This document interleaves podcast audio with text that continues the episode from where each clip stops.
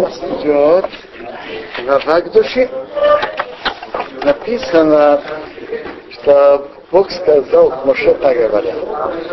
Говори ко всей общине сынов Израиля. То есть собрали всех евреев, когда э, говорили эту главу. Потому что тут многие основы Торы имеются именно в этой главе. Многие законы, которые Бог нам велел, и, и особенно многие законы между одним человеком и другим. Глава начинается со слов «Говори им, будьте святыми, потому что свят я Бог ваш Бог». Что значит «будьте святыми»? Есть, что Раша говорит и что Рамбан говорит. Раши говорит, будьте святыми, значит, отдаляйтесь от разврата. Кто говорит? Раши. Раши говорит, отдаляйтесь от разврата. Там, где мы встречаем отдаление от разврата, это святость. То есть имеет в виду конкретно быть далеким, отдалиться от разврата. Рамбан объясняет эти слова Торы совсем по-другому. Он говорит, что такое, что это за указание будьте святыми, потому что свят я Бог ваш Бог. Рамбан говорит так. Рамбан, комментарий на Тора, он говорит так, что есть конкретные указания Торы.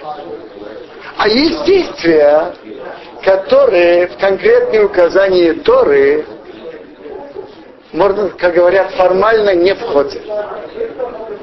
Но такое поведение не является достойным еврея, и святым его не назовешь. Допустим, есть в Торе конкретные запреты. Есть запреты на определенные виды животных. а, а скажем, те виды животных, которые разрешены. У человека, которая центральная вещь в жизни, это обжорство. Переедаться, обжорство. Э, скажите, в Торе есть прямой запрет на пьянство? Нет. Тора рассказывает нам про вот а, и, историю, из которой можно выучить и, и, и про Лота, и про Ноаха, что, что выходит от человека, когда он становится пьяным. Но прямой запрет на пьянство в Торе есть? Нет. Скажите, человек, который занимается пьянством, он святой? Смотрите, я говорю общее поведение. Общее. Как за... Теперь. Э, так, э, так это, такого человека можно назвать святым. Или, например, сейчас у нас есть запрет Рабина Гершома, что человек не может жениться, может, имеет право жениться только на одной жене. Когда-то не было ограничений. Ты представь, хорошо, и это, это нормально. Тогда, когда, это, когда не было этого запрета, это было нормально. Но если у человека отношения его женщинами, погоня за этим удовольствием занимает центральное место в его жизни. Это, это хорошо для еврея, это святость? Нет. Хотя, то есть есть многие действия такие, что если мы, что конкретные запреты Торы не, не нарушаются, но такое, такое поведение святым не является. Или, например, говорить, э, говорить неделикатные слова. Упоминается в пророках на это намеки. Но в 613 мецвод это входит, этот запрет. Говорить не, даже говорить нецензурные слова. Есть есть прямой запрет среди 613 заповедей Торы? Нет. И есть многие другие действия, которые недостойны святого народа. Рамбан говорит, что есть конкретные указания, которые Тора нам сказала, а кроме того, есть одно общее указание. Будьте святыми. Ведите себя достойно. Понятно, что и, и в этом указании тоже есть разные уровни. Но каждого еврея должен быть какой-то минимальный уровень святости. И это относится к каждому еврею. Вести себя достойно, себя вести. И написано почему. Будьте святыми, потому что святой я Бог ваш Бог. Вы же народ Бога. Так вы должны вести себя достойно.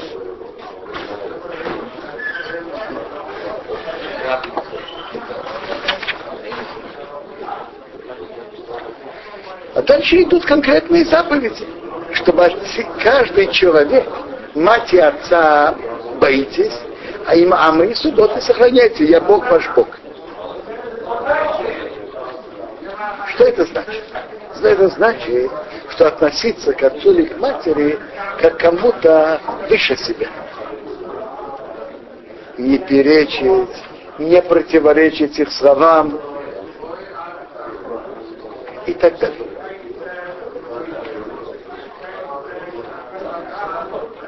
А что значит, а субботы мои сохраняйте? Это, это означает, что если отец или мать велят тебе нарушить субботу, ты не должен слушать. Хотя отца и мать и отца бойтесь, но субботы вы сохраняйте. Я Бог ваш Бог. Почему? И ты, и твой отец обязаны почитать меня, обязаны почитать Бога. Поэтому нарушать слова Торы из-за отца или за, из-за приказа отца или матери нельзя. Ник, никто не говорит, что если отец или мать велит вам это делать, вы должны с ними ругаться.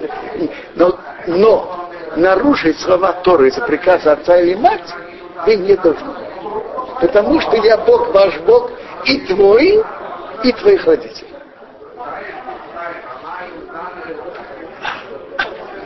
Интересный запрет Торы. Не обращайтесь к идолам. Что значит не обращайтесь к идолам? Очень просто. Скажем, изучать идеологию и поведение буддистов. Изучать христианство.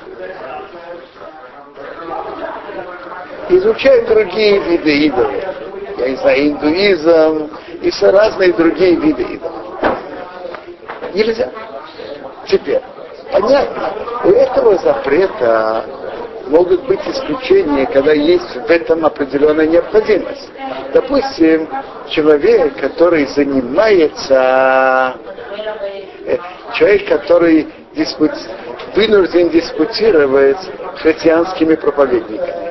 Человек, который борется и выступает против миссионеров у него есть необходимость изучить христианство, чтобы знать, чем аргументировать и чем отвечать на их аргументы.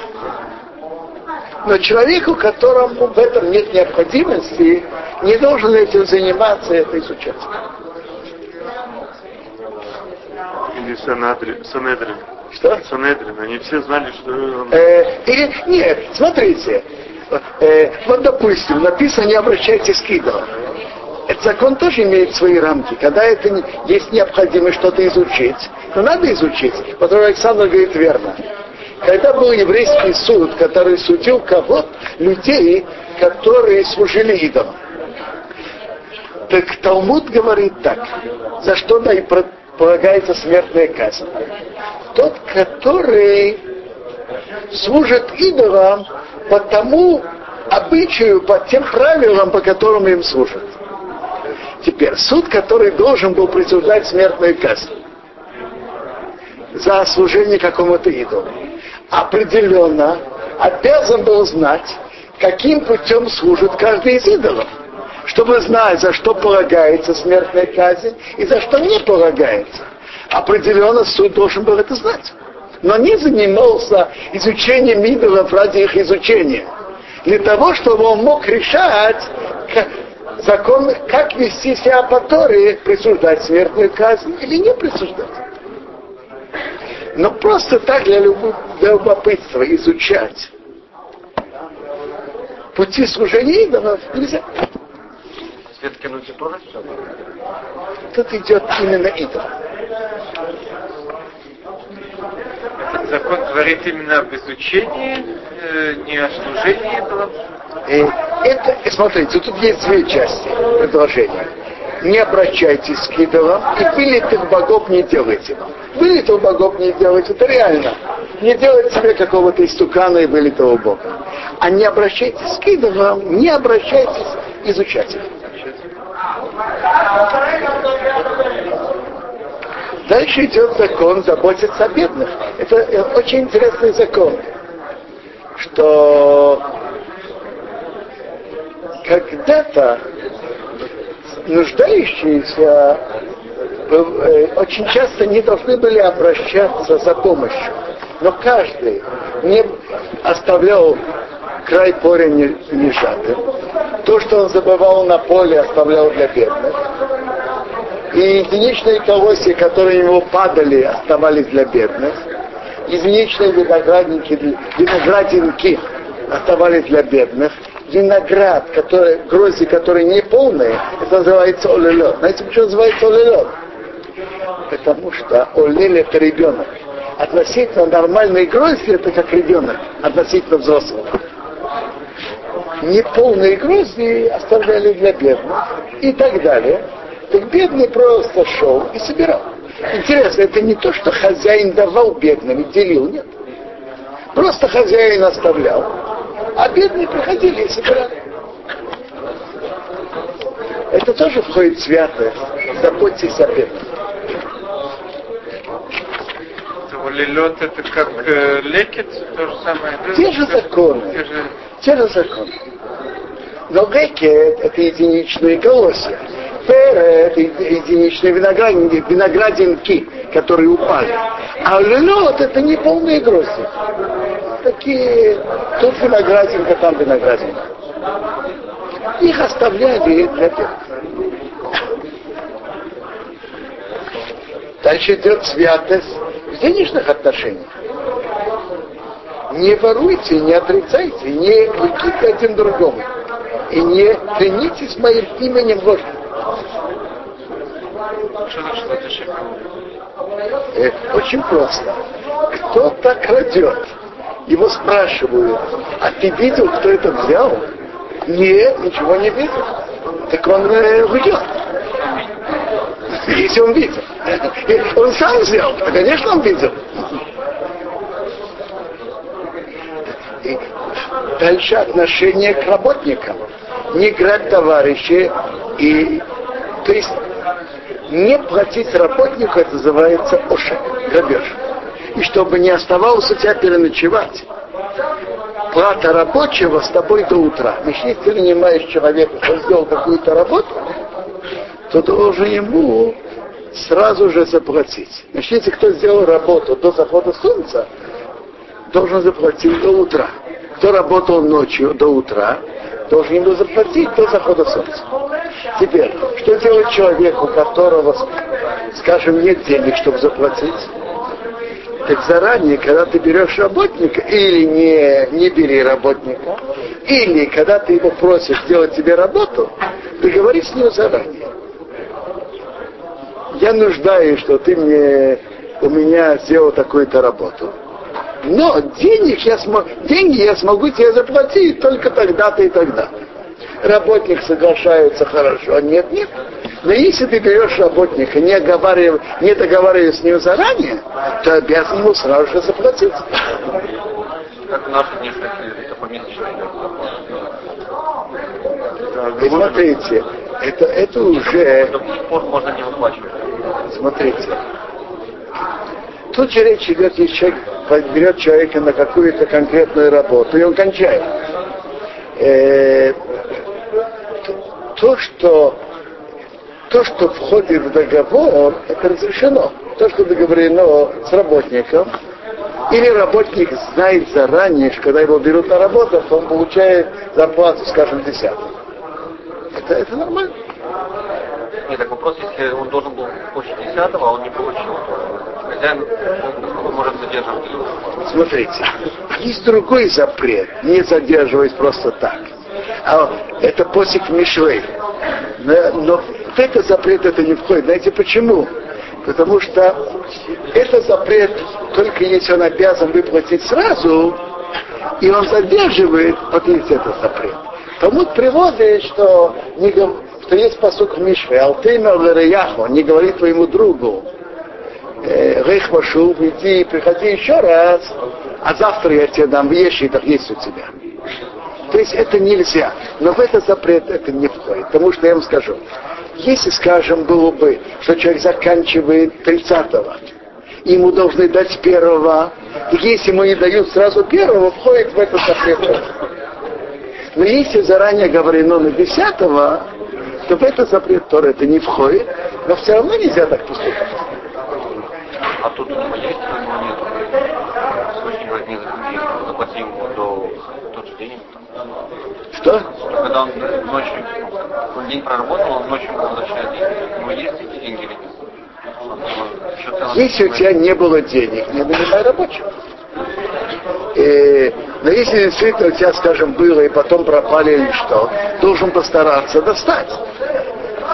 Но если у тебя действительно нет, и неожиданно пропали деньги, то входит ли в это запрет? Надо посмотреть спокойно в законе. Но нормально, ты берешь работника, ты, ты должен обеспечить, что у тебя были деньги, заплатить сразу.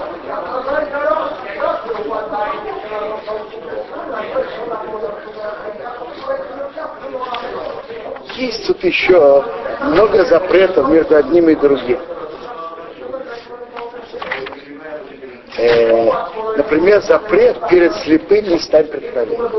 Что входит в этот запрет? Во-первых, не давать плохой совет человеку, который ты имеешь, может быть, имеешь в этом личную заинтересованность. Это значит перед слепым в каком-то вопросе не ставить преткновение. Это запрет Торы. И в этот вопрос входит также, если человек приводит другого к греху. Талмуд говорит так. Кто подает бокал вина Назиру, то есть Назир, который принял на себя обед, не пить вино, кто-то подает ему бокал вина. Или подает кусок э, кусок от живого животного не еврею, нарушает это запрет Торы. Из этого места Талмуда видно, что этот запрет включает в себя не еврея тоже. Перед слепым не стань преткновения, неважно, еврей или не еврей.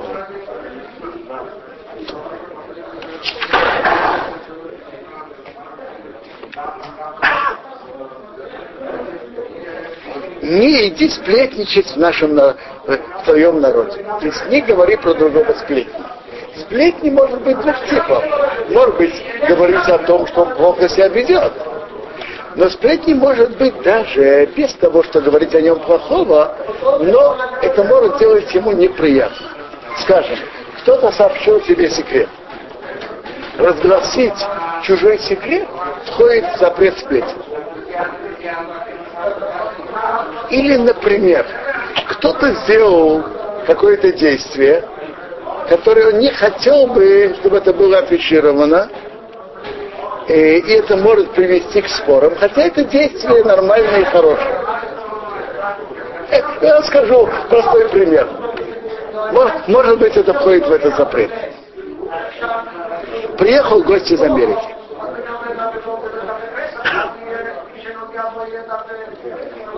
У него есть тут два двоюродных брата.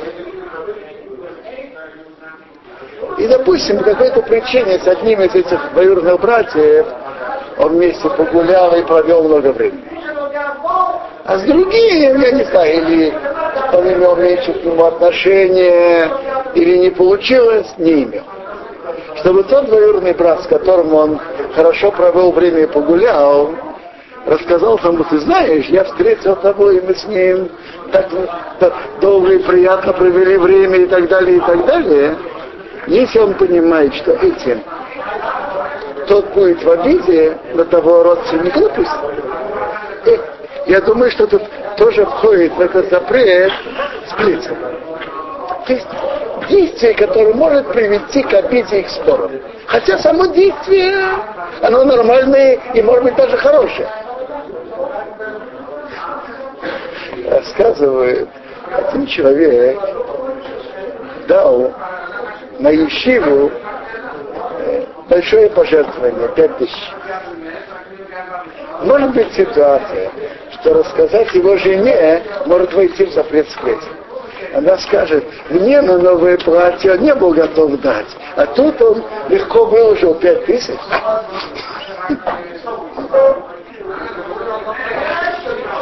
Просто жене рассказать, я видел твоего мужа там-то и там-то. А вдруг она не хочет знать, что она думает, что он не, был там.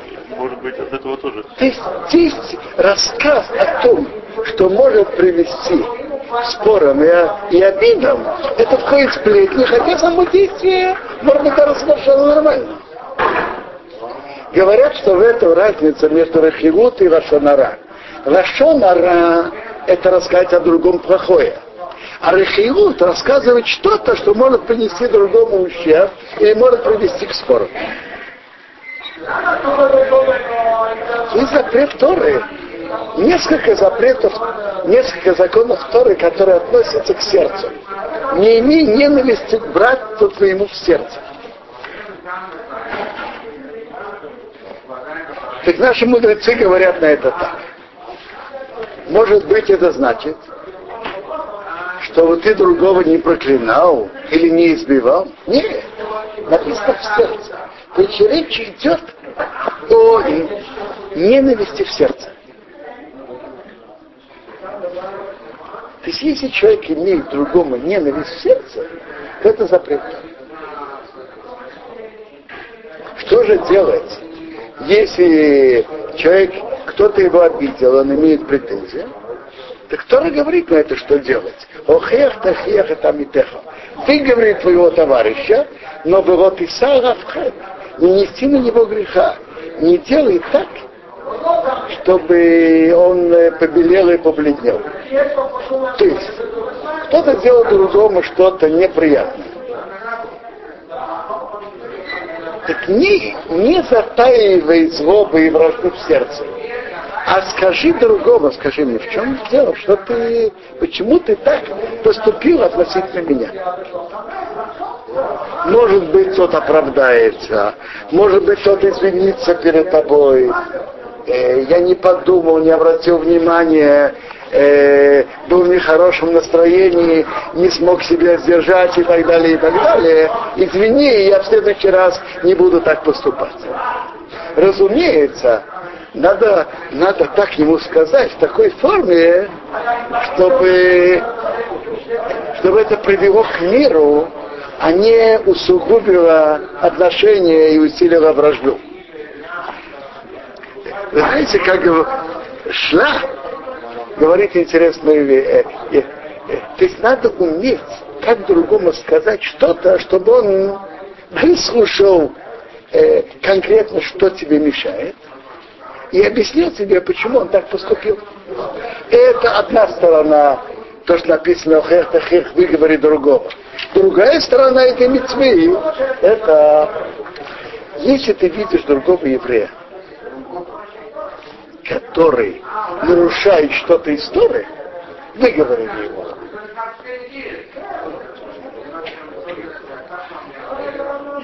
Э, теперь вопрос, вопрос другой. Э, это мецва, но надо знать, как ее выполнять.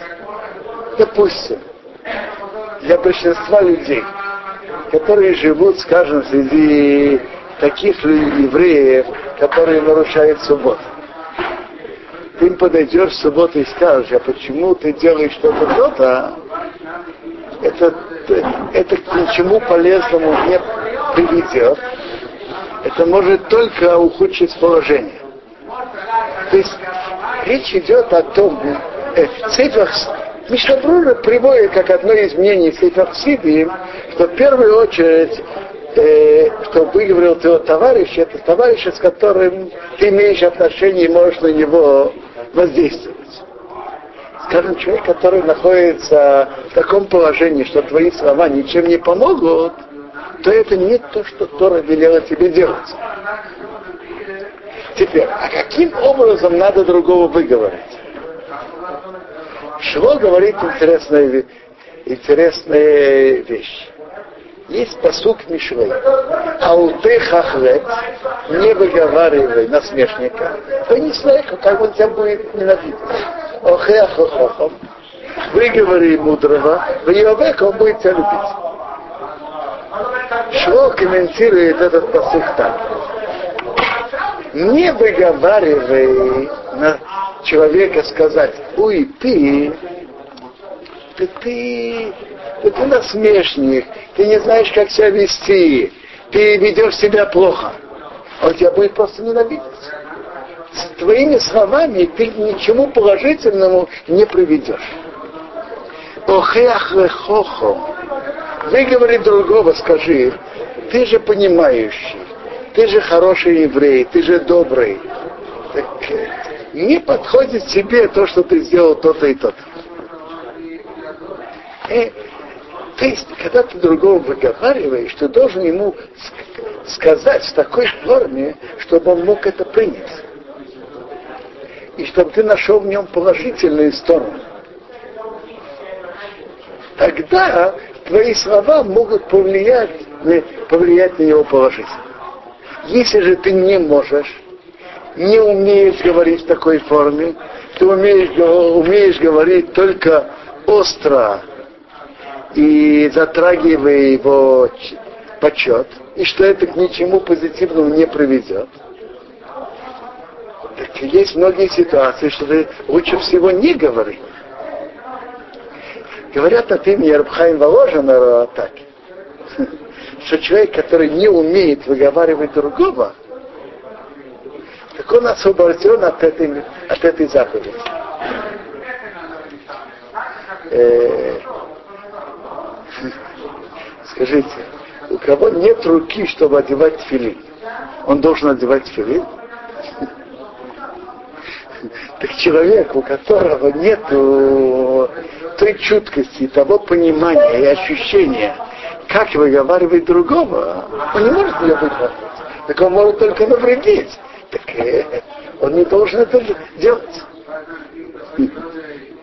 Папа, интересно, папа Цеханоли Враха иногда он выговаривал еврей, который видел, что он курит в субботу или едет на машине, но выговаривал в такой форме, как, шалом, вы, вы же евреи, так как, как это вам э, на, на, подходит курить субботу, вы же евреи и так далее. В такой, в такой форме, что тот это слышал. Но это, но это надо уметь.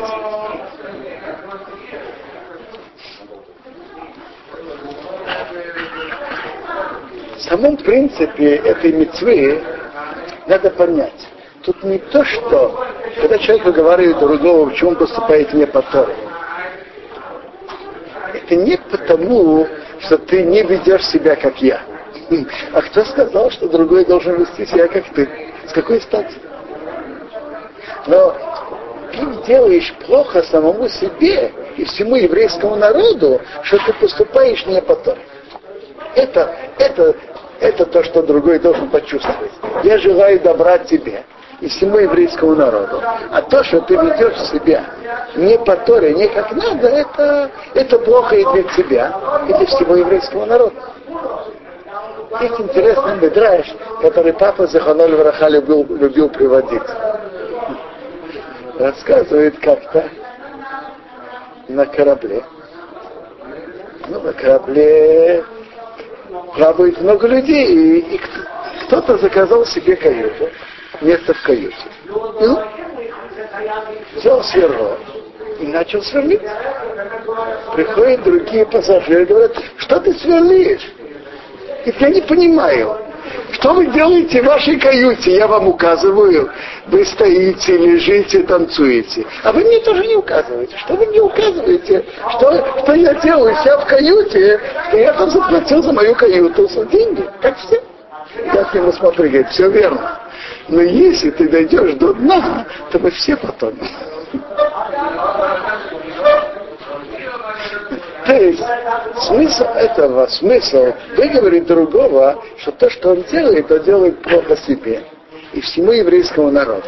И это имеет смысл только если это может на другого воздействовать. И в той форме, которой другой может выслушать. И это, и это определенно. Чтобы выполнить эту заповедь, надо иметь большую чуткость и большое умение. А кто этого не умеет, то лучше пусть этого и не делает. Да, в такой ситуации иногда даже если человек не умеет выстрелить, в любом случае надо спасать корабль. Любой, люб, люб, любыми способами. Этого Александр, этого Александр вы правы. Если, если мы можем это остановить, сожаление, да. Если мы можем остановить суждение любыми методами, надо это остановить. Я вам скажу откровенно. Мы находимся в положении, что дай Бог, чтобы мы, чтобы мы могли выполнять мицвод, а чтобы мы имели возможность других воздержать, насколько мы имеем, мы обязаны это делать. Это вы правы. Допустим, и в этом обстоит то, что стараются, скажем, чтобы магазины не были открыты в субботу, хотя бы публично, чтобы что-то было, чтобы не продавали хамейт и так далее. В этом обстоят старания, чтобы хотя бы как минимум то, что можно было сделать, а чтобы было по Торе, мы должны это делать. Потому что это необходимо для всего еврейского народа. Тут мы останавливаемся сегодня.